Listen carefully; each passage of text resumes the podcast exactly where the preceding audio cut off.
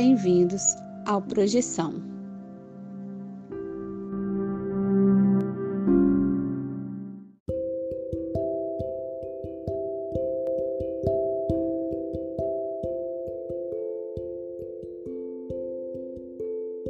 Você já acordou de um sonho e não conseguiu se mexer?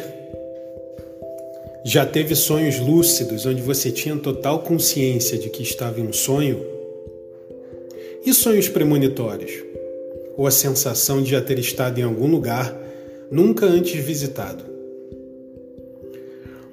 Se você tem uma dessas histórias, mande o seu relato para o Projeção Podcast e a gente pode colocar sua história no ar. Envie seu áudio pelo WhatsApp para o número mais um 469 964 9336. Lembre-se de dizer o seu nome, cidade e, claro, compartilhar sua experiência. Se você quiser, também podemos manter sua identidade no anonimato. O importante é contar a sua história. Venha conosco desvendar os segredos da mente humana através dos sonhos e assim melhor entender-nos como seres humanos e nossa consciência.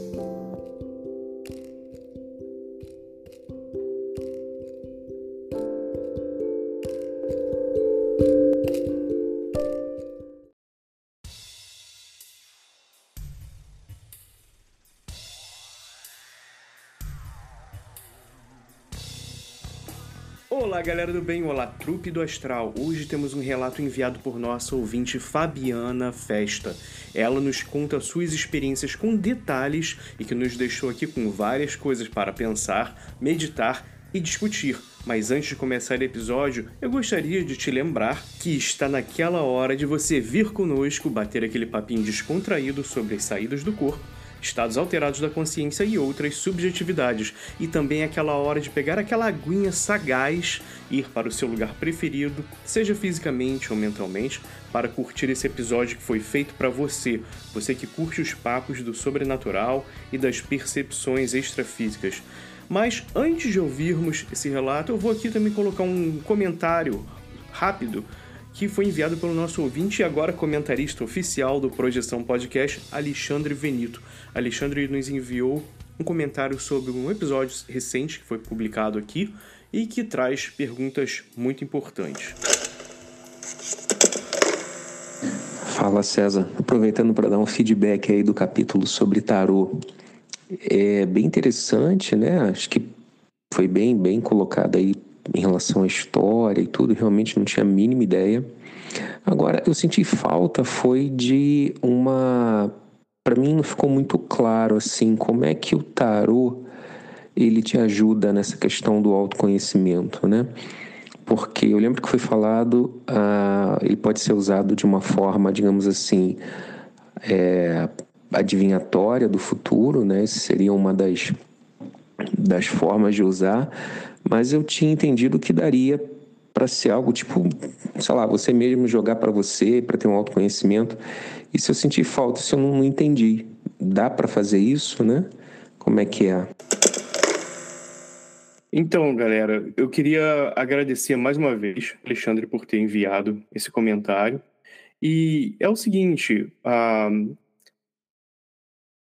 eu ia fa falar sobre isso, eh, foi até bom que o, Alexandre perguntou, porque eu fiquei assim, com, era a grande preocupação uh, da no, desse episódio para mim, né? E eu vou chamar aqui também a mesa para fazer alguns comentários no momento. Mas queria te falar, Alexandre, que para mim, assim, realmente essa questão do autoconhecimento, eu quis realmente dizer jogar tarô para você mesmo, tá? Então, por exemplo, você assim bem sucinto, uma questão de assim, por exemplo, você compra o tarô, normalmente vem as cartas e às vezes vem um livretinho cada a, com cada explicação para cada carta. Então, por exemplo, você pode fazer uma pergunta, você faz a pergunta você mesmo e coloca ali uh, na mesa, né? E você mesmo lê uh, a descrição do que essas cartas querem dizer, nas posições que elas querem dizer, né? E a gente pode entrar em detalhe aqui um dia em outro programa que a gente vai de repente fazer sobre esses detalhes. Mas é o seguinte, quando você faz isso, você faz você sozinho, você também pode fazer com sua parceira, parceiro, parceira, né? Ah, ou amigos, alguém que seja muito ah, próximo, né? Porque você está fazendo perguntas ali e está falando sobre coisas muito pessoais. Então, sim, você pode fazer sobre futuro e tal, e, tipo, fazer algum tipo de ajudar em planejamento na sua vida sobre isso, mas não é só sobre isso, porque vai estar tá falando sobre coisas e questões, de repente, perguntas que você tem, é quase como uma a autoterapia ali, porque você está batendo papo, de repente, jogando com, digamos, com a tua parceira, Alexandre. Enquanto você está fazendo aquilo, vocês vão estar tá falando sobre coisas que vocês normalmente não iriam falar. E, assim, é, é muito difícil explicar até você passar por essa experiência.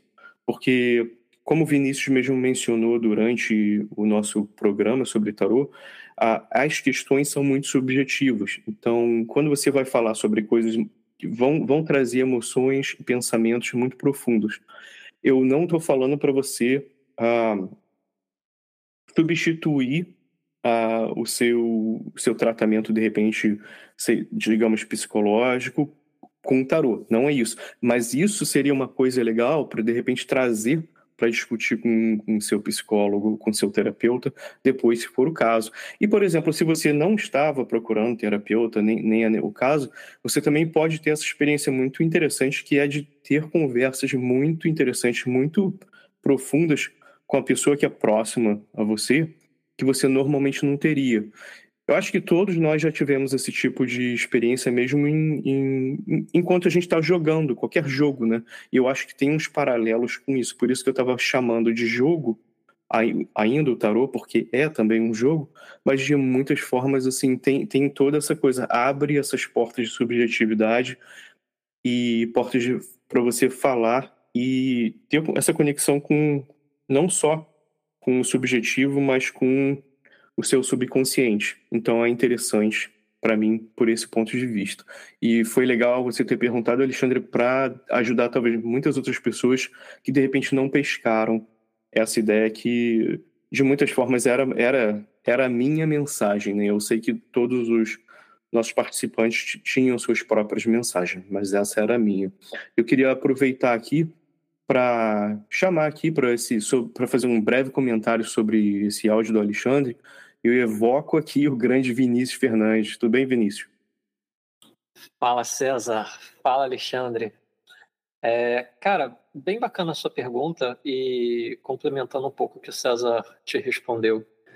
É, na minha forma de ver, penso eu que existem duas grandes formas de usar o tarô para o autoconhecimento. Uma delas é o que você mesmo sugeriu, que é jogar para si próprio ou para uma pessoa próxima, como o César sugeriu, é, e o que diferencia isso do tarô divinatório, né, o tarô oráculo, aliás, ainda é oracular, né, o que diferencia de um tarô adivinhatório é o tipo de pergunta que você faz. Então, em vez de perguntar, de pedir um prognóstico sobre uma situação da vida prática, você olharia para alguma questão interna sua e pediria algum esclarecimento. Né? Já fiz jogadas assim, que você tira as cartas como uma forma de diagnóstico de uma situação interna sua para ver com mais clareza, com mais detalhamento e também, às vezes, pedir uma sugestão, né? Pensar, bom, o que, que vai me levar a um estado de equilíbrio maior? O que, que eu preciso olhar agora para dar meu próximo passo? Esse tipo de coisa. É... Como os arcanos do tarô, eles, assim como outras linguagens simbólicas, eles representam a totalidade, né? O deck como um todo, né? As 78 cartas. Quando você tira, por exemplo, duas, três cartas como uma recomendação do que é bom você exercitar, seriam aspectos de você que você seria interessante você é, contemplar e começar a tentar aplicar na sua vida.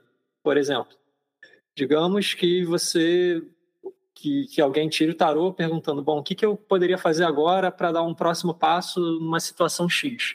Saiu um Ás de Paus, que é uma carta que representa energia, vigor, então talvez você precise, talvez esteja te faltando nesse momento colocar mais entusiasmo naquilo que você está fazendo, por exemplo.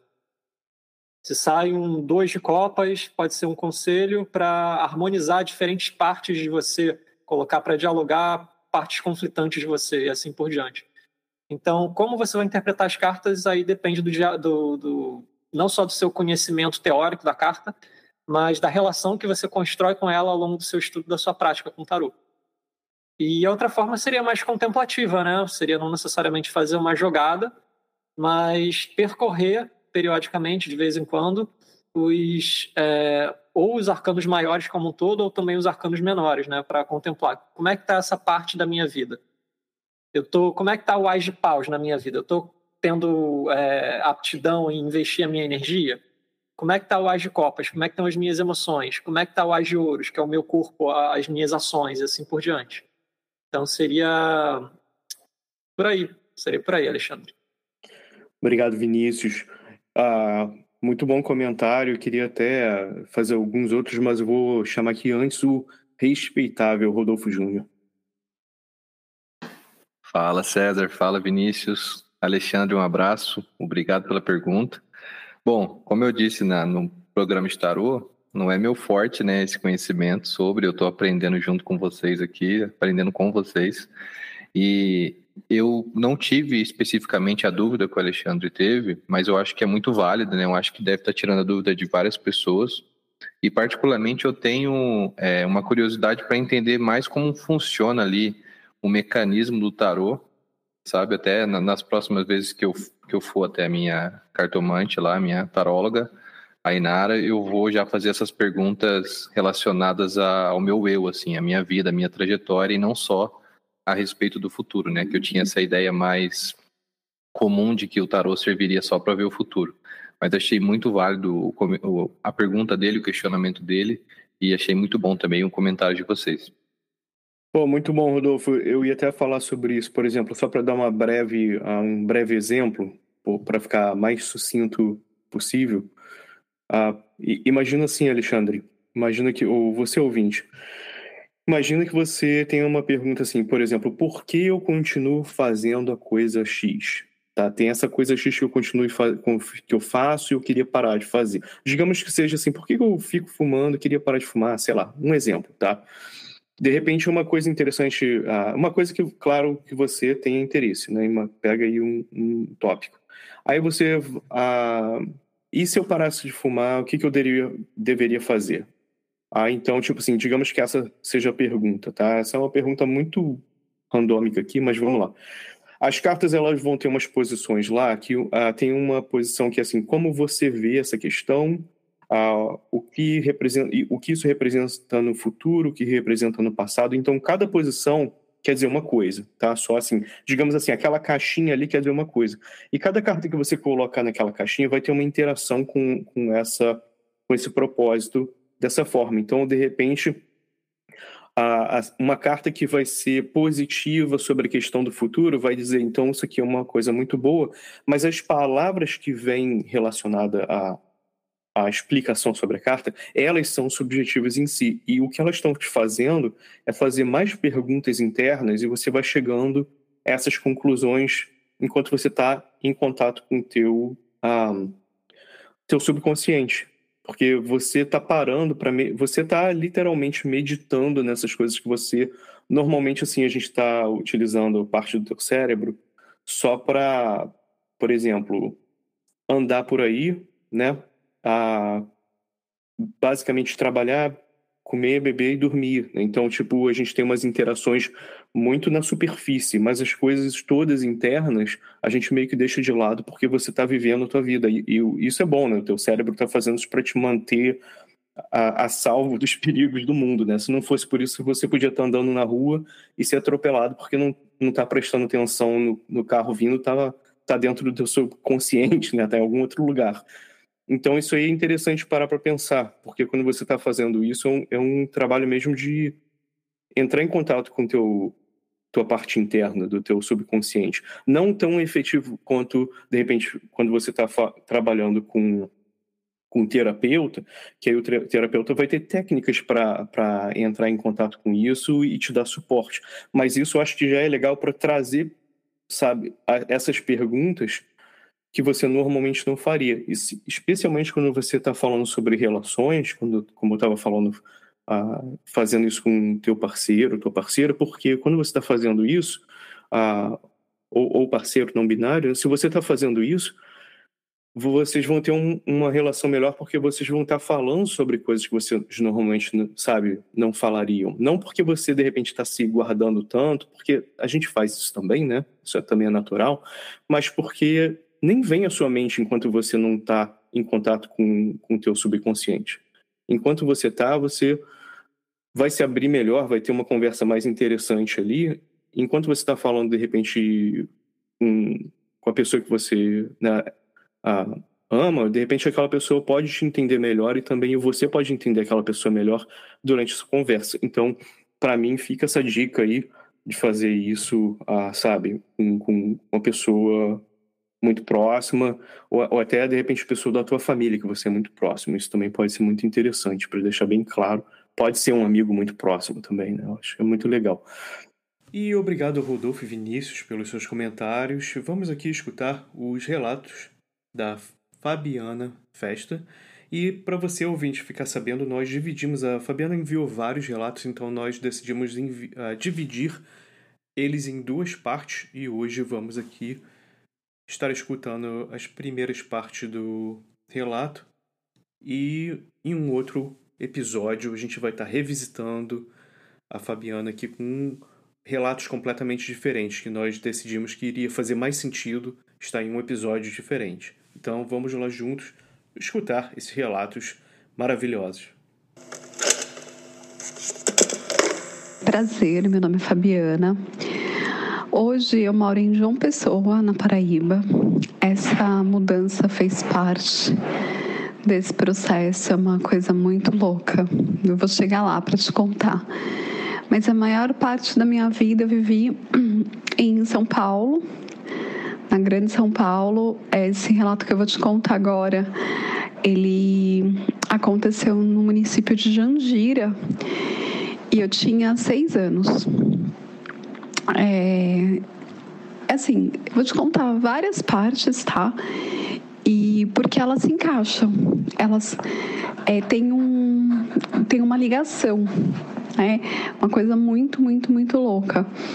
Mas é, eu considero como se fosse a minha história de vida. Porque faz parte da minha experiência, faz parte do meu crescimento, faz parte da minha evolução.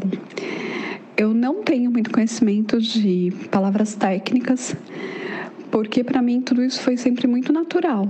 Nunca foi algo que eu falasse assim, ah.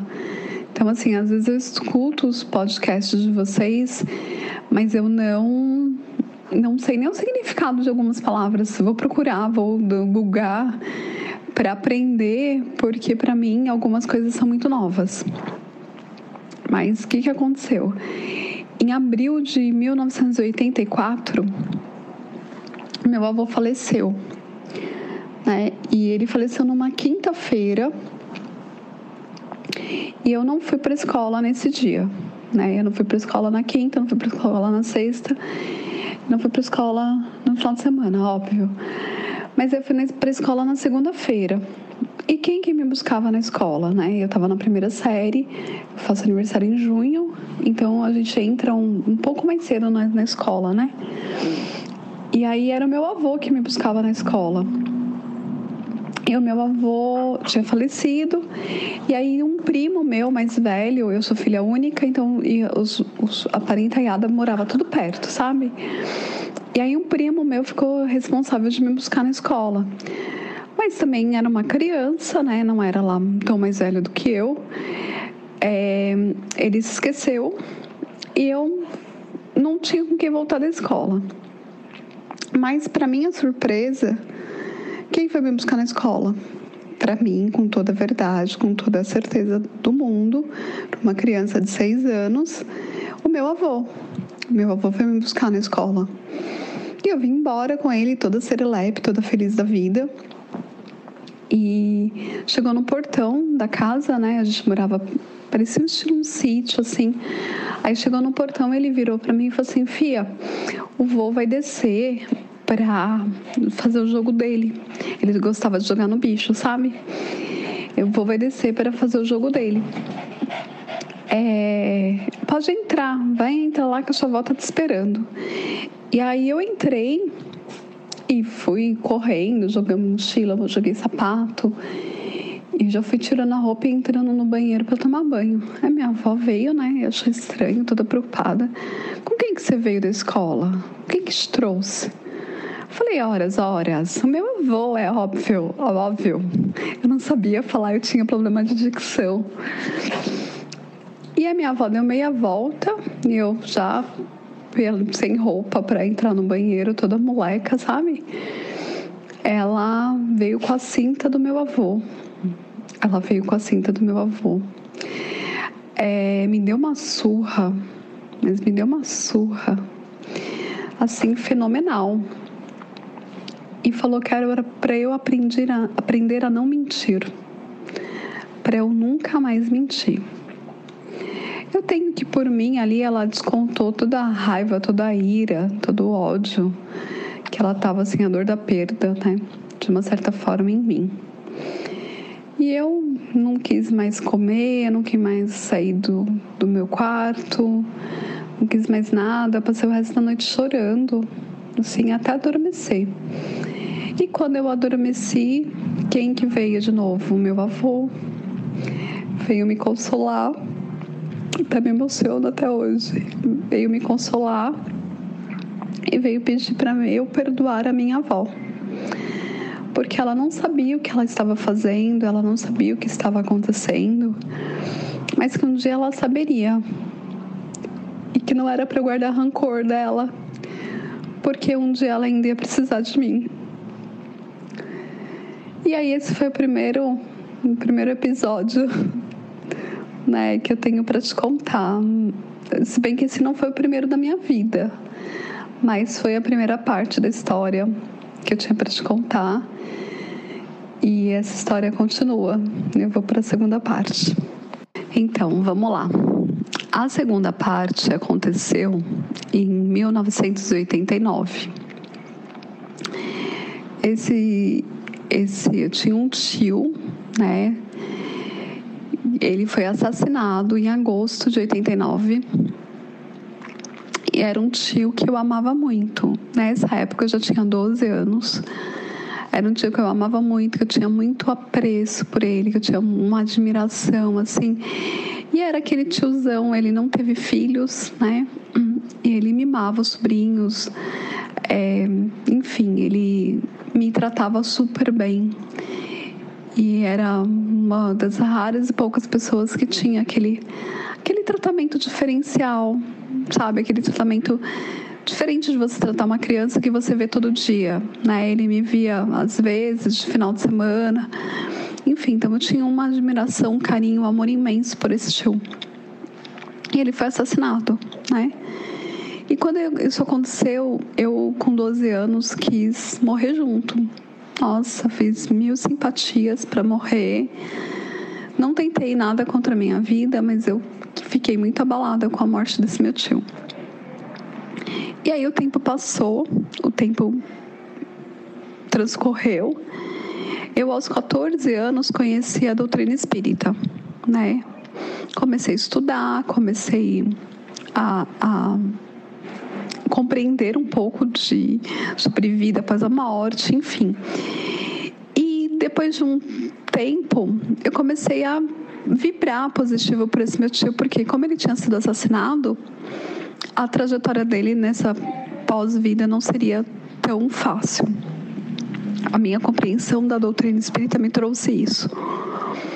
E aí comecei a, a vibrar, a desejar bem, a fazer sabe assim, emanar pensamentos positivos para ele e tudo mais. E durante um, depois de um bom tempo, eu tive notícias dele, né? Depois de muito pedir, depois de muito implorar, depois de muito, eu tive notícias dele. Eu tive um sonho, tá? Para mim foi um desdobramento que ele chegou para mim e falou assim: Eu me lembro exatamente como se fosse hoje. Assim, vem na memória como se fosse um filme. Hoje faz 10 anos, 11 meses e 9 dias que eu parti desde o seu mundo para cá. E ele contava que ele estava morando numa colônia, que ele tinha realizado um sonho que esse sonho era trabalhar com pessoas né, com, com, com almas que retornavam ao mundo espiritual por acidente de moto. Ele era muito apaixonado por moto, ele era muito assim. Ele nunca não teve, né, tal. Te, teve sim, mas não era colecionador, não era uma pessoa assim. Mas ele gostava muito de moto. E que lá onde ele estava vivendo, ele agora tinha a oportunidade de receber essas pessoas que desencarnavam por acidente de moto. E ele auxiliava, cuidava delas, zelava por ela e fazia por elas tudo, tudo que tinham feito por ele é, quando ele lá chegou. Quando ele chegou naquele lado, daquele lado, naquele local. E aí ele agradeceu.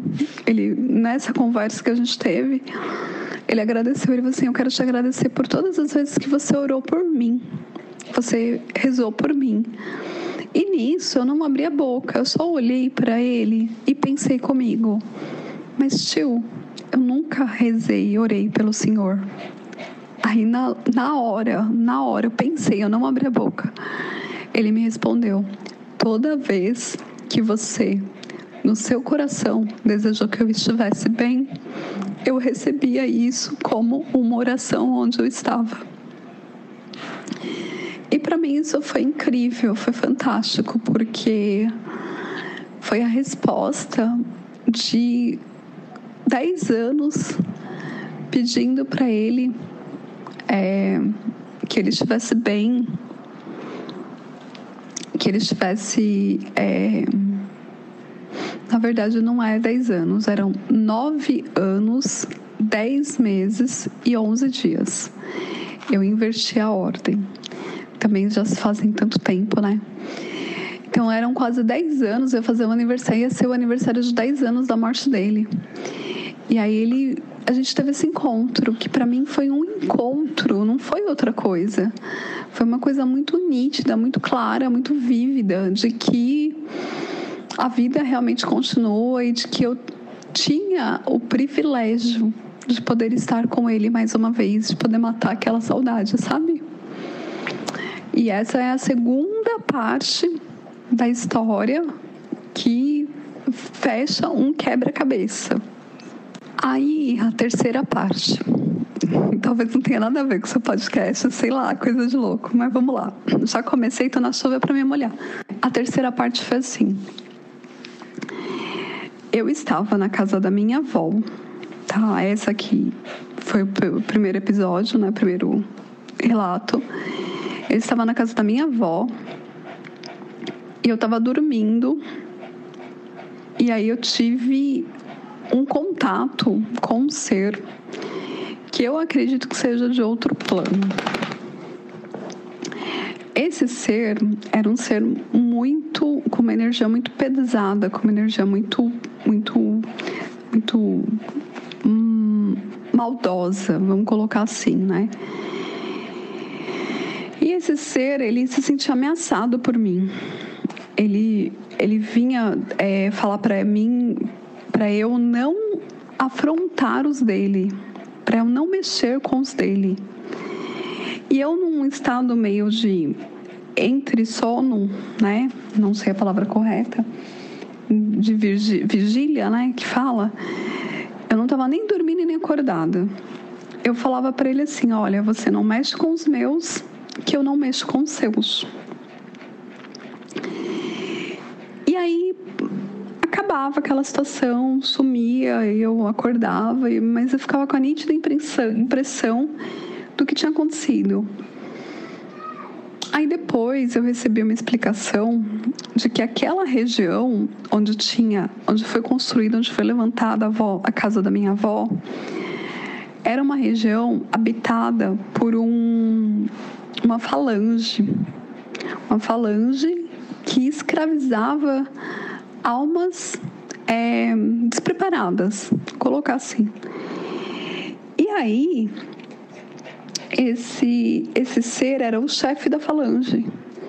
E por ele saber que eu tinha alguns poderes, né, algumas, algumas situações, sei lá, eu tinha essa, essa facilidade, ele se sentiu ameaçado por mim, como se eu pudesse tomar o lugar dele ou roubar aquelas pessoas que estavam ali, aquelas almas que estavam ali escravizadas por ele, que eram o serviam de uma certa forma, né?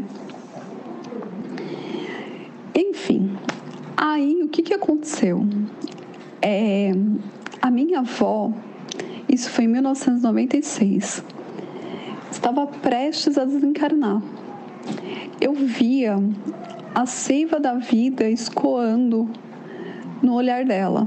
É muito louco, é muito louco falar isso, mas era muito nítido que ela estava para se despedir desse plano, pelo menos da, da car do, do corpo carnal dela. E o que, que aconteceu? Meu, uma coisa muito louca. Eu fui levada em desdobramento para uma reunião em um outro plano, aonde eles estariam decidindo qual seria o destino da minha avó. Por quê? Porque ela ia desencarnar anos antes da data prevista para o real desencarne dela, porque o corpo físico dela estava muito debilitado e não tinha mais como seguir os anos necessários a serem seguidos. Então ela ia desencarnar. E o que, qual era a reunião? Qual que é essa reunião? Era para decidir o quê? O que, que ia acontecer com ela? o que, que ia acontecer com ela. Porque se ela ficasse na casa onde ela desencarnaria, que era a casa que ela morava, ela poderia ser escravizada por essa falange que lá habitava. Habitava o, o terreno, o espaço. É como se eles tivessem denominado que aquele espaço fosse de propriedade deles. Então a casa foi construída em cima, mas eles continuaram ali sem essa delimitação da casa, entende? Então, se ela ficasse ali, ela poderia ser escravizada por esses por, por, essa falange. Mas ela não precisaria passar por esse processo, porque ela já tinha, sabe assim, sofrido, ela já tinha como se ela tivesse cumprido o prazo de sofrimento dela. Pelo menos, assim, vamos colocar é, nesse plano, né? E aí eu fui levada para essa reunião para quê? Eles me pediram, por tudo que é mais sagrado, menino, eles me pediram para que a minha avó pudesse estar comigo, ficar comigo, desfrutar da minha tutela, como se fosse responsável por ela durante os anos que restassem para ela cumprir aqui na Terra. Porque ela não poderia retornar ao plano espiritual ou um plano X sem ter cumprido esse prazo. Ela precisaria cumprir esse prazo aqui no planeta Terra, né? E aí eu falei que ok, né? Eu já, já conhecia a doutrina espírita, já era um pouco mais entendida desse, desse processo. E eu falei que sim, que seria uma honra para mim poder auxiliar ela da melhor forma possível. E que, tipo, eu estaria muito honrada, muito grata, muito feliz por poder fazer isso, né? E que sim, obviamente, ela poderia ficar comigo. Enfim, isso aconteceu. A minha avó desencarnou e veio ficar na minha casa comigo como um espírito. E eu ia pro, pro centro espírita, eu lia, eu estudava e todo esse conhecimento ela absorvia junto comigo. Todo esse conhecimento ela compartilhava comigo. Tanto que no final desse processo, ela nem precisou mais ficar comigo, né? Na casa espírita que eu frequentava, tinha um pronto socorro espiritual. E assim, eu sempre tive vidência, né? Às vezes aberta, às vezes clara, às vezes entreaberta, mas eu sempre tive. E essa casa era uma casa térrea, mas que no plano espiritual ela tinha tipo cinco andares. Era um pronto-socorro espiritual enorme. E eu frequentava essa casa, fica em Osasco, e a minha avó ia comigo, né? E aí eu. Ela não precisou cumprir o, o, o tempo total ela ficou comigo tipo dois anos, o tempo total seria sete anos, ela ficou comigo dois anos, e os outros cinco que restaram, ela ficou ali naquela casa fazendo trabalho voluntário, sendo útil para a evolução, até que isso encurtou o tempo dela, porque ela se tornou uma pessoa merecedora de retornar ao plano espiritual antes do tempo, porque ela ganhou bônus por esse trabalho que ela prestou nesse lugar. E essa é a terceira parte da história que eu vou te contar. Agora, tipo, já tô indo pro, pro final, tá? Essa foi um pouco mais longa, mas já tô indo pro final. Parece uma coisa de louco, mas te garanto com todas as letras que é a mais pura verdade. Aí vem a, a, o ponto que mais me, me deixou feliz, assim, e para mim tem a ver com projeção, porque no, no, projeção é diferente de desdobramento, enfim, não sei. Mas vamos, vamos, vamos lá para a última parte. A última parte, que talvez é, se encaixe mais na situação, é a seguinte. É, uma vez eu tive um sonho, vamos colocar assim, um sonho, né? Onde era estava a minha avó, o meu avô e esse meu tio. Eu, eles vieram em casa, eles vieram me buscar. Né? Eu não falo eles em si, mas alguém veio me buscar, né?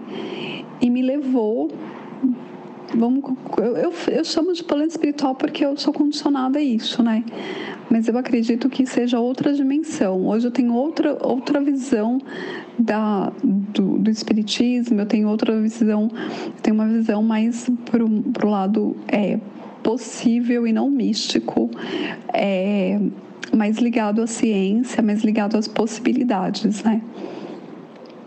E eles me levaram para uma outra dimensão, aonde nessa dimensão o meu tio morava num alojamento, o meu avô morava no alojamento e a minha avó morava no alojamento. Só que naquele dia específico, eles vieram me buscar para estar lá com eles, porque eles iam deixar de morar no alojamento para morarem na casa deles. Eles iam ganhar uma casa para viverem juntos como uma família, né? E eu tive o privilégio de participar desse momento.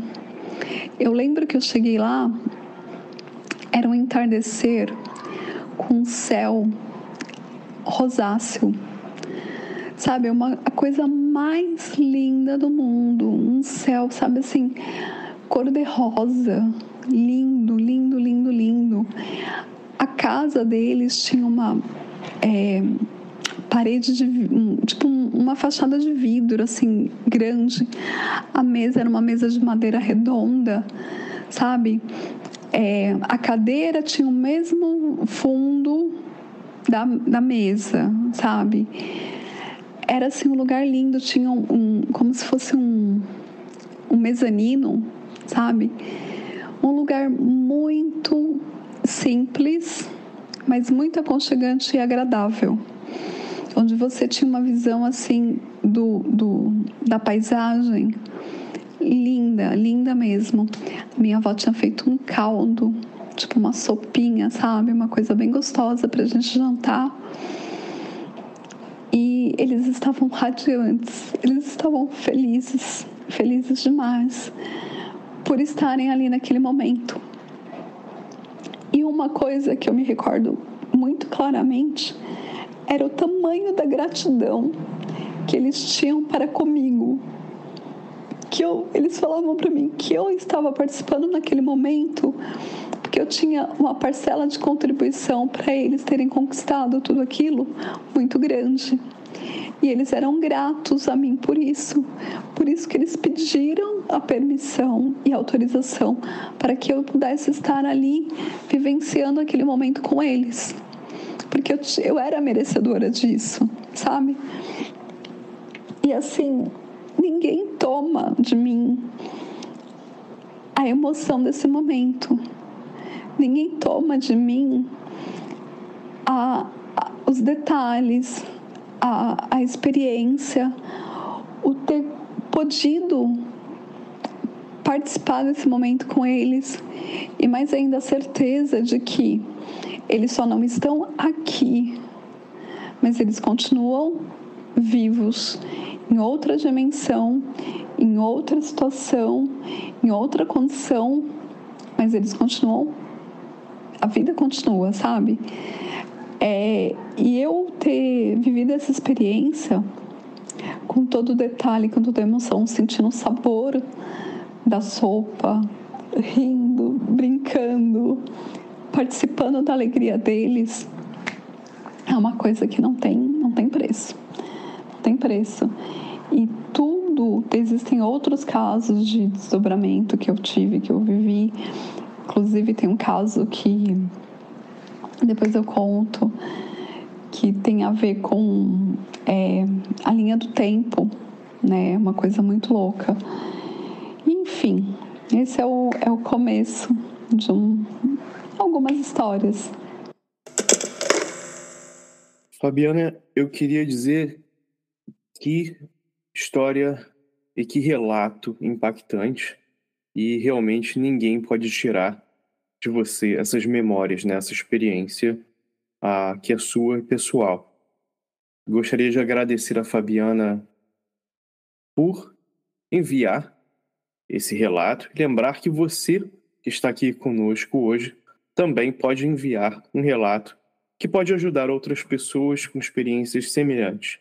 É só enviar uma mensagem para o nosso WhatsApp, mais um 469 964 9336, mais uma vez, mais um 469 964 9336 e dizer o seu nome, cidade onde você vive e contar o seu relato.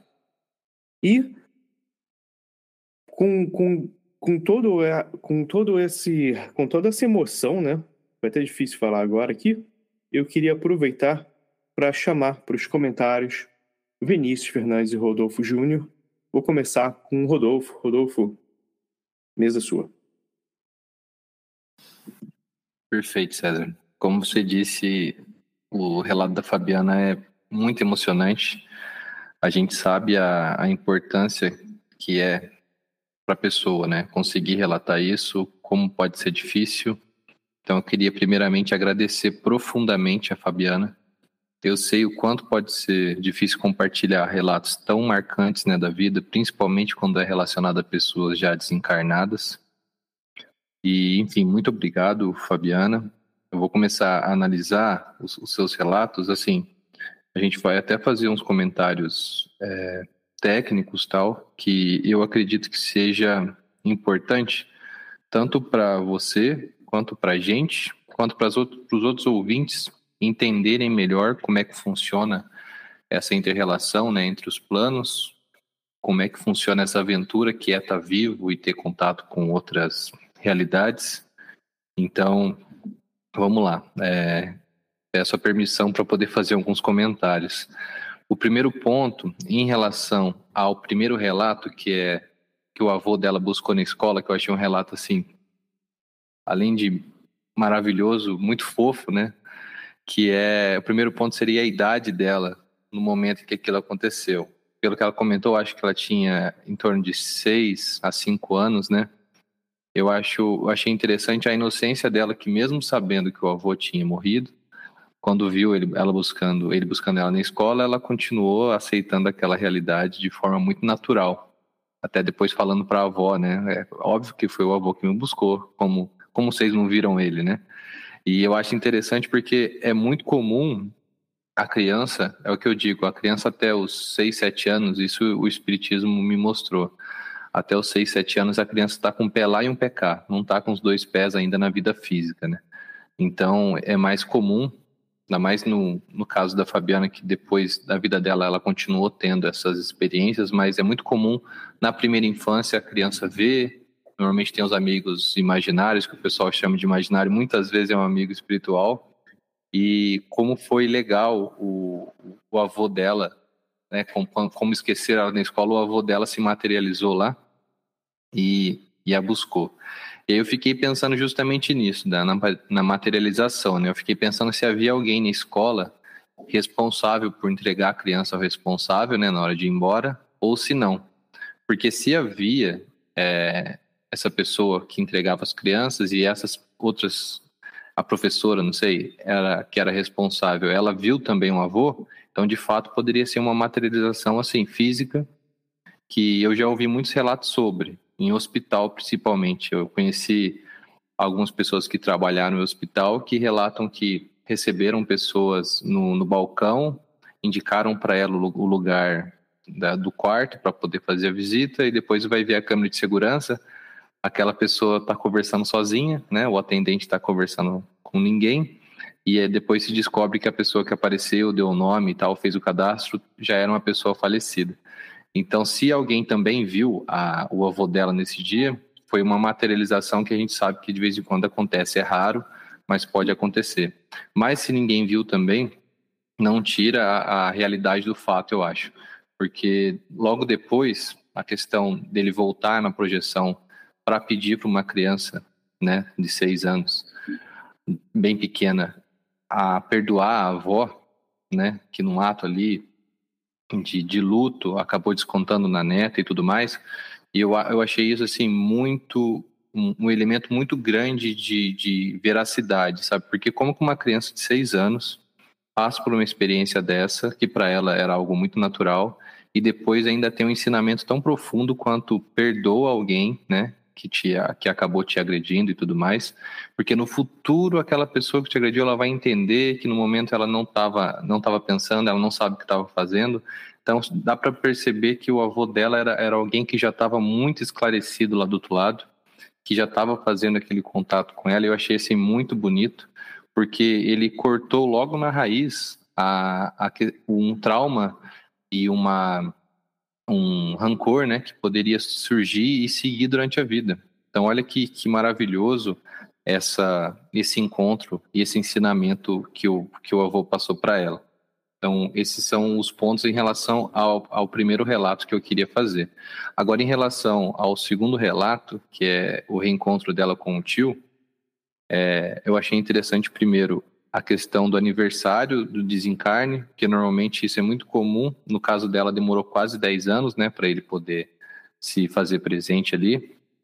E isso normalmente eles usam justamente para. Porque eles sabem que no momento. Eu, eu acredito que os espíritos sabem que no momento de aniversário de morte, aniversário de vida, no, né, que o, o aniversário da pessoa falecida, são momentos mais delicados, mais sensíveis. Então, acho que eles escolhem esse essa data para poder se, se mostrar e falar: oh, eu estou vivo, eu estou com você e tudo mais. E ela comentou que se lembra desse desdobramento como se fosse ontem. Ela disse que parecia um filme e tal. Eu acho que isso é uma das maiores características da projeção, que faz que faz diferenciar né, de um sonho, que, não, que é o fato de não esquecer. Pode passar 10 anos, 30 anos, você vai lembrar da projeção como se fosse ontem. E diferente de um sonho. O sonho, normalmente, você tem ele há 5 minutos e logo depois ele se perde. Então, acho que esse é, um, é um dos elementos característicos de projeção. É, o terceiro ponto que eu queria comentar sobre esse segundo relato é a importância da oração e dos pensamentos positivos. Eu já falei aqui mais de uma vez que eu desacreditava desse tipo de mandar pensamento positivo para a pessoa e tudo mais. Eu acreditava muito mais, eu achava que era uma desculpa para a gente não fazer algo físico, algo material. Pô, ficar orando, vai lá e ajuda a pessoa materialmente. Mas a vida está me mostrando que existem vários planos onde você pode ajudar. E um dos planos é essa, esse desejo de que a pessoa fique bem, o, a, e a oração é um dos mecanismos né, para esse pensamento positivo. Eu achei, achei muito interessante o tio dela contar para ela o quanto, o quanto aquilo foi benéfico para ele. E o quarto ponto seria os trabalhos no mundo espiritual, que antes eu achava assim um tédio. Eu até comento com as pessoas como é que funciona do outro lado, né, pelo que a gente ouve. As pessoas falam: "Ah, não tem trabalho do outro lado". Eu eu não quero então ir para lá. Eu prefiro ir para outro céu porque onde tem trabalho, pô, já trabalhei a vida inteira, ainda vai trabalhar no, no mundo espiritual, aí não quero. Mas eu acho interessante que é, é, algo muito mais profundo e não é o trabalho como a gente conhece aqui. Porque aqui é um labor mesmo, uma exploração e tudo mais, mas lá é um, é um sentido de, de se completar, sabe? De ajudar o outro. É sempre relacionado a ajudar o outro. É um negócio muito voluntário. Então é diferente do trabalho que a gente conhece aqui. E, enfim, ouvindo o final do relato da Fabiana, eu me lembrei de uma reflexão que eu continuo, eu sempre faço, que é em relação a como como que funciona a a gente está vivo, a gente não sabe, normalmente a gente não sabe o que acontece do outro lado e por que que algumas pessoas têm contato com o outro lado e outras não, sabe? Às vezes eu acho que é, a gente pode buscar esse conhecimento e querer saber o que, que existe do outro lado, mas muitas vezes eu acho que é até providencial a gente não saber o que tem por trás da cortina depois da morte, para a gente viver o presente aqui fisicamente e intensamente, sabe? Então, muitas vezes eu fico é, pensando, por que, que as pessoas morrem? Por que, que a gente não se lembra de antes, não se lembra do... não se não consegue acessar o depois? Então, acho que a gente pode pensar que pode ser providencial, sabe? Para a gente viver intensamente aqui com as pessoas que estão aqui e quem tem o privilégio e a oportunidade de saber, como a Fabiana teve, a Fabiana tem, que ela seja um, um veículo para poder contar, sabe? Para as pessoas como que funciona e, e como que é lá do outro lado. E, enfim, novamente obrigado, Fabiana. Eu estou ainda tentando digerir todo, todos os relatos e toda a emoção da, das suas histórias e vamos para o terceiro, que eu estou tentando fazer aqui de forma mais é, listada, né? Que eu achei muito interessante também, que é o relato da falange, né? É um termo que muita gente pode não conhecer, mas é como se fosse uma facção ou um grupo, que pode ser uma falange benéfica e uma falange maléfica, que no caso foi o que ela encontrou. Então, eu já eu vi que é muito comum existir esse tipo de, de grupo no mundo espiritual, porque eu percebi que é basicamente como acontece aqui. Pessoas se agrupam para poder fazer o bem e algumas pessoas se agrupam para poder fazer o mal. E lá do outro lado não vai ser diferente. Eu já ouvi alguns relatos do Wagner Borges e do Saulo Caldeirão relatando exatamente o tipo de ameaça que ela recebeu. Normalmente acontece quando você viaja para algum lugar, no caso do Wagner, ele conta que ele foi, se eu não me engano, para Salvador, dormiu no hotel e lá no hotel ele teve uma projeção onde o espírito apareceu e falou: ó, essa área é minha. Você, eu sei que você tem os seus, né, as suas projeções, o seu poder aí, mas eu não, é, se você fizer qualquer coisa eu vou te causar mal. E ameaçou ele. E aí o Wagner, se eu não me engano, no, na capacidade dele, é, falou para esse cara: tá bom, eu não vou, eu não vou te fazer mal. Assim como a Fabiana falou: você não mexe com os meus, eu não mexo com os seus. Então eles sentem essa, essa, essa ameaça porque eles também têm medo do projetor, porque é alguém que está consciente do lado de lá. E eu achei interessante também a existência né, desse tipo de exploração. Até a Fabiana usou um termo interessante que ela falou da que as pessoas que eram escravizadas, né, por essa falange, elas eram almas despreparadas. Eu achei um termo é, interessante porque muitas vezes eu fico me perguntando no porquê que a espiritualidade maior permite esse tipo de exploração. Assim como eu me questiono aqui também, por que, que no, no mundo físico é, a, a Deus ou os espíritos evoluídos lá de cima permitem que ocorra a exploração do espírito pelo espírito do homem pelo homem, né? Seria karma, seria aprendizado, seria simplesmente é, o acaso, sabe? Fazendo com aqueles, que aqueles espíritos sejam é, vulneráveis a esse tipo de exploração. Então, sempre fico pensando nisso é, é, um, é um ponto, eu acho, que a gente pode refletir do porquê que, porquê que é permitido é, é isso acontecer, sabe? E um outro ponto seria também a capacidade e o poder espiritual da Fabiana fora do corpo. Até, até no corpo mesmo, né? Ela, ela disse que ela consegue ajudar as pessoas. Eu me lembrei da projeção do Gabriel, né, meu irmão, que, que ele me contou uma vez, que era basicamente isso também. É, foi, ele foi levado até um, um, uma casa e eu não posso, eu não, fui nem autorizado a contar isso, assim, espiritualmente eu não fui autorizado a contar isso, mas basicamente é a história da Fabiana. Ele foi é, para uma casa onde ele teve que pegar um cara desse, que era dono de, um, de uma falange dessa, que escravizava pessoas, e ele conseguiu resolver e libertar aquelas pessoas, sabe? Então acho que é um negócio comum, eu já vi isso acontecer, E eu acho interessante porque é, é, é, como aqui no mundo físico. Você muitas vezes arruma, arruma briga. Você pode arrumar vários inimigos, mas você também arruma vários amigos que podem te ajudar. E se alguém for te pegar na saída da escola, você tem aquele grupo de amigos que te ajuda, sabe? Eu acho isso legal porque é uma aventura, assim, é, um, é uma batalha mesmo. E o terceiro ponto de, em relação a esse relato seria do destino pré-estabelecido no plano de desencarne, né? Porque é, ela comenta que a avó dela não tinha terminado ainda o que tinha para viver aqui e ela tomou a guarda da avó dela. Eu achei isso interessantíssimo, revela mais uma vez o, o poder da Fabiana de poder guardar né, espiritualmente a avó dela e proteger ela dessa falange e depois encaminhar ela para poder trabalhar nesse hospital espiritual. Enfim, eu achei isso magnífico também para a gente entender o mecanismo de como que funciona né, o outro lado e essa outra dimensão. E por fim, em relação ao, quarto relato, que é a casa da nova família, um ponto não nova família, né, que era, era a família dela já desencarnada que ela encontrou lá recebendo a casa nova, então eu achei interessante primeiro o céu rosa que ela comenta, que é um negócio que eu sempre coloco nas minhas nos meus diários e, e meu irmão também, que a gente presta atenção na característica do céu. Ou ele está sempre rosa, ou ele tá roxo, ou azul, mas é sempre nesse, nesse tipo de tom e é sempre muito bonito, né? É claro que ah, vai da frequência que a gente sai, né? Muitas vezes a gente sai numa frequência que o céu tá bem, bem escuro, bem, bem tenso. Mas normalmente quando a dimensão é boa, o céu tá rosado mesmo. Achei isso muito interessante.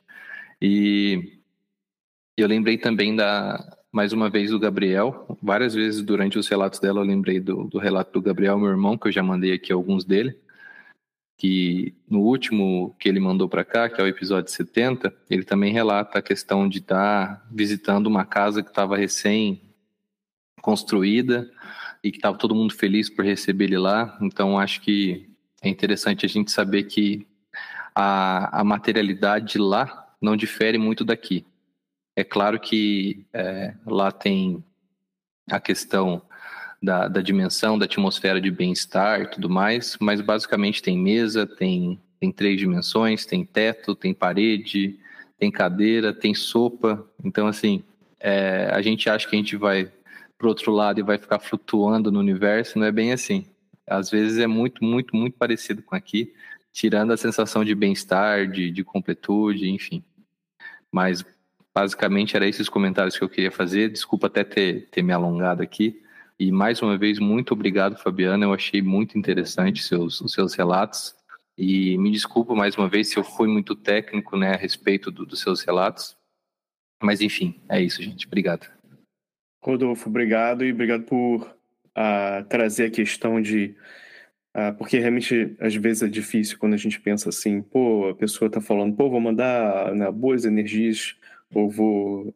Realmente é difícil pensar sobre isso, falar assim, pô, também ajudar também no plano físico também é muito importante, né? Então legal ter esse paralelo, mas é aquela coisa, né? Eu acho que ser positivo, ah, pô, cara, ajuda mais do que ser negativo, né? Então tem isso.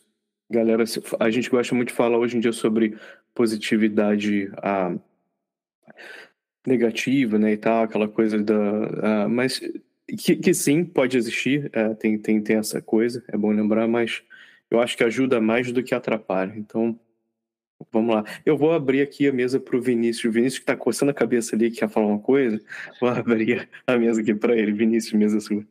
Não é excludente também, né, César? Sim. É, ter uma atitude material de ajuda e ter também um aspecto interno de, de desejar que tudo transcorra bem. É, Fabiana, muito obrigado por compartilhar seu relato. É, você realmente abriu uma coisa que, que a gente percebe que te tocou profundamente, que foi um relato muito significativo, foi uma experiência muito importante para você. E a gente aqui da mesa também ficou tocado com, com a sua gravação. É, eu não tenho tantos comentários técnicos assim para se fazer, mas alguns questionamentos que eu me fiz, o Rodolfo também se fez, né? Por exemplo, na, no seu primeiro relato em que você viu seu avô, eu também lembrei dessa questão do quão comum é crianças uh, nessa parte da primeira infância, né, de conseguir enxergar o que nem todo mundo enxerga. E fiquei me perguntando, poxa, mas será que as outras pessoas. Eu, eu lembrei da minha infância, né, em escola, sendo entregue para os responsáveis. Eu fiquei pensando, poxa, será que alguém ali que estava encarregado de fazer isso na escola, será que viram? O que, que eles viram? Que, qual foi a experiência de um observador de fora, né? E talvez seja algo que a gente nunca vai ter resposta, né, para esse caso em particular. Mas eu não sabia dessa questão que o Rodolfo levantou do, desse tipo de fenômeno em hospitais. Fiquei curioso, quero saber mais disso depois. E uma das coisas, um dos critérios que eu uso para tentar discernir se a figura que aparece fala com a gente se é uma coisa nossa, né, da nossa mente, ou se é realmente algo de fora da gente, é essa figura está me falando algo que eu não falaria, está me falando algo coerente, está me falando algo que é útil e algo que, na minha maturidade, no momento, eu não conseguiria me dar esse conselho. E foi o caso, né? Parece que foi o caso. Você era uma criança de seis anos é, em sofrimento emocional e você ouviu palavra de sabedoria, né? De, de compreensão, de entendimento, de acolhimento. Então, realmente parece ter vindo de uma inteligência que não era a inteligência de uma criança de seis anos, né? Então, é um ponto assim que eu trago para quem tem um temperamento um pouco mais cético, né? Um ponto como pode, né? Como pode. É, a respeito do seu segundo relato, né? Eu, eu me peguei nessa questão da o que me tocou um pouco mais assim foi a questão da da oração entre aspas, né? Do seu desejo constante de que ele estivesse bem durante vários anos e uma vez eu ouvi alguém comentar que é como se nenhuma boa intenção passasse passasse despercebida, sabe? E quando a gente vê o quanto, quanto sofrimento existe no mundo material, quanto, quanto, quanta confusão, quantos problemas, lembrar que existe alguma coisa, ainda que sutil, ainda que talvez é, pareça sutil mesmo, né? Pareça não ter tanto efeito concreto, que é o seu desejo genuíno de ser feliz e que os outros também sejam, quanto que isso pode ter um impacto concreto, às vezes, me tocou, me tocou. Eu não tenho muita coisa para comentar a respeito do seu terceiro relato, não, Fabiane. Eu acho que o Rodolfo já disse tudo que tem a dizer. E um breve comentário, bem rapidinho, a respeito do, do, do seu último comentário, do seu último relato que a gente abordou hoje, que a questão do céu, realmente, um, um amigo meu teve uma experiência também com um parente falecido algum tempo depois. Ele narrou que viu um céu violáceo, sabe, um violeta vibrante, bonito. Eu já vi isso em, relatos assim de, da literatura espírita também. Eu sempre acho bacana colecionar esses padrões assim. E um comentário assim, a respeito da materialidade da realidade que o Rodolfo fez. É verdade, mas é matéria mesmo ou é a criação da mente que está acostumada com isso?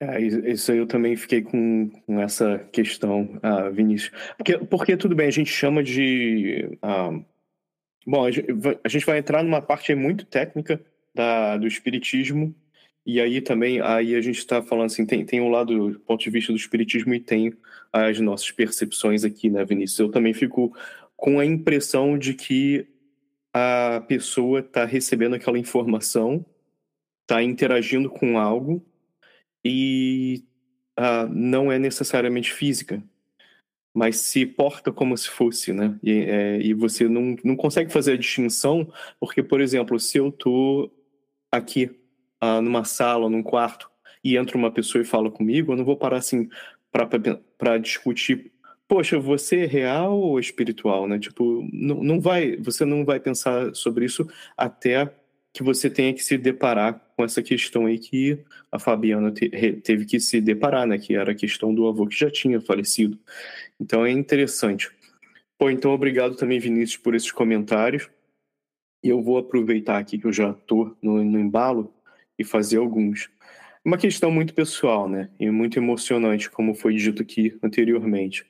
Essa experiência tem alguns paralelos com muitas experiências que muitas pessoas passam aí todo dia, né? E poxa, questão às vezes muito difícil em momentos de luto, né? E como a Vinícius mencionou, também já ouvi várias pessoas, até já tive experiências parecidas, não exatamente como essa.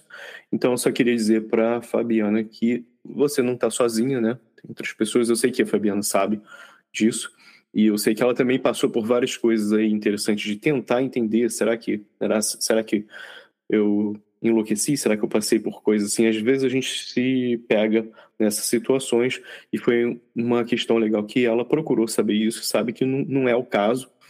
Então é aquilo, né? A experiência é dela, é pessoal e só só ela que que sabe o que isso quer dizer. Mas assim, para o nosso ponto de vista aqui, é legal também discutir muito sobre isso, como foi uma experiência impactante. Ah, e Rodolfo e Vinícius também trouxeram sobre isso, sobre aquela questão aí do, da avó né, ter sido abusiva, que é, que é uma parte muito triste, muito difícil aí da, da história, ouvir sobre isso durante a infância, né? Mas também a questão do perdão que a Fabiana conseguiu trabalhar ali mesmo na infância, né? Com, com poucas um, ferramentas que uma, que uma criança tem e uma, uma coisa muito complexa que, que ela teve que trabalhar e, poxa, parabéns parabéns por ter conseguido, né? Trabalhar essa questão, que eu, que eu sei que tem, tem a ver com outras partes da história que depois ela veio falar, né, sobre a casa espiritual e tudo, e aquilo tudo é muito, muito legal e positivo no final. Ah, sobre essa questão aí da, da, da infância, né, dessas dificuldades da infância enquanto está passando por experiências espirituais. A gente tem um episódio antigo, quando a Paula Miranda, eu acho que é o episódio 9, cara, que a gente fala lá sobre questão de experiências espirituais na infância, acusações né, que as crianças às vezes ah, têm que trabalhar, trabalhar sobre a ideia de realidade, o que é realidade versus o que é mentir, né? O que é mentir. E é muito difícil, que a criança passou por ali e não tem filtro, né? Vai virar e falar para você, poxa, eu vi meu avô. Aí vem a avó falando assim, pô, não viu, vou vai apanhar para aprender a parar de mentir. A criança fica assim, perdida, né? Tipo, pô, mas eu vi, né? Como é que, que a gente faz com isso? Ah, então, é, é uma questão interessante para a gente trazer mais uma vez, e obrigado. Então, ah, fico, vou dizer que isso tudo é muito pessoal, eu fico honrado de receber um relato como o seu. Então, obrigado, Fabiana, por compartilhar suas experiências. Na parte do seu relato que você fala sobre o ser negativo lá, né, que se apresenta ah, falando sobre a falange que estava na região da casa da família dela, também foi muito interessante. A Fabiana mencionou que ela trabalhou por alguns anos voluntariando em centro espírita, então, tipo, ela falou assim, em off, né, sobre isso, então eu curti também muito receber esse tipo de relato, porque não é sempre que a gente recebe esses relatos que trazem um ponto de vista aí diferente, é um ponto de vista do espiritismo. Então, legal receber isso também. Porque como a gente gosta de trabalhar com ponto de vista universalista, né, isso sempre ajuda muito. E agora eu já vou abrir para as considerações finais. Ah, eu vou começar aqui e vou passar depois para o Rodolfo Vinícius. As minhas considerações finais, eu acho que virão com a segunda parte do relato da Fabiana, que uh, virá em breve. Aí, então, fiquem ligados. Né? Não troque de canal, fiquem ligados, porque virá em breve. Mas, por hoje, assim, eu gostaria de dizer que esse relato foi muito bem recebido aqui. Teve alguns efeitos interessantes e positivos, pessoalmente para mim, enquanto eu os escutei. E espero que reverbere aí da mesma forma, né, com essa positividade até que o Rodolfo mencionou, para outras pessoas. Então, que isso também ajude outras pessoas. Obrigado, Fabiana. Rodolfo, mesa sua, para as considerações finais. Beleza. É, enfim, queria agradecer imensamente mais uma vez a Fabiana. É um exemplo de como a jornada espiritual né, na matéria pode se iniciar desde a infância se desenvolver durante a vida. A Fabiana é um exemplo disso. E eu acredito que tudo que ocorreu com ela não foi por acaso, como ela bem disse no começo do relato. Ela comentou que encontrou né, o espiritismo, o espiritismo, acho que com 15 anos ainda, muito nova. Eu tenho certeza que isso também foi encaminhado para ela, que não foi por acaso. Acredito também que hoje, né, com esses primeiros relatos dela, e a gente vai ouvir mais depois no outro programa, a gente aprendeu muito também com sobre a interrelação entre os planos da realidade material e espiritual. que pode ser complexo, repleto de emoção, batalha, aventura, mas principalmente carrega né, ensinamentos quanto a aprender a amar o outro, seja ele do grupo familiar ou não. Acho que nos primeiros relatos da, da Fabiana a gente já tem a noção do que, que é o objetivo principal assim de toda a existência em si, seja aqui na matéria física, seja em outros planos, que é aprender a amar e aprender a cuidar né, do, do interior. E agradecer a Fabiana por, mais uma vez por ter mandado isso e estou empolgado para poder comentar sobre os outros relatos. Poxa, muito bom. Uh, e vou passar aqui a mesa para o Vinícius. O impacto desse tipo de experiência, né, o impacto interno em quem tem a vivência, ela é, ele é intransferível e não importa muito se o paradigma, né, se a sociedade, se a ciência do momento aceita ou não a possibilidade dessas experiências, Fabiano, você teve e isso vai acompanhar você para sempre, sabe? Você aprendeu com elas. E talvez isso seja mais importante ainda do que ter uma experiência agradável, do que ter uma experiência bonita, é ter uma experiência que ensine, e parece muito que ensinou, tanto a você quanto a gente. Então, um forte abraço para você, Fabiana. Também quero mandar um abraço para o Alexandre Benito. E você, ouvinte que ficou até aqui, nunca se esqueça, continue viajando para encontrar a si mesmo.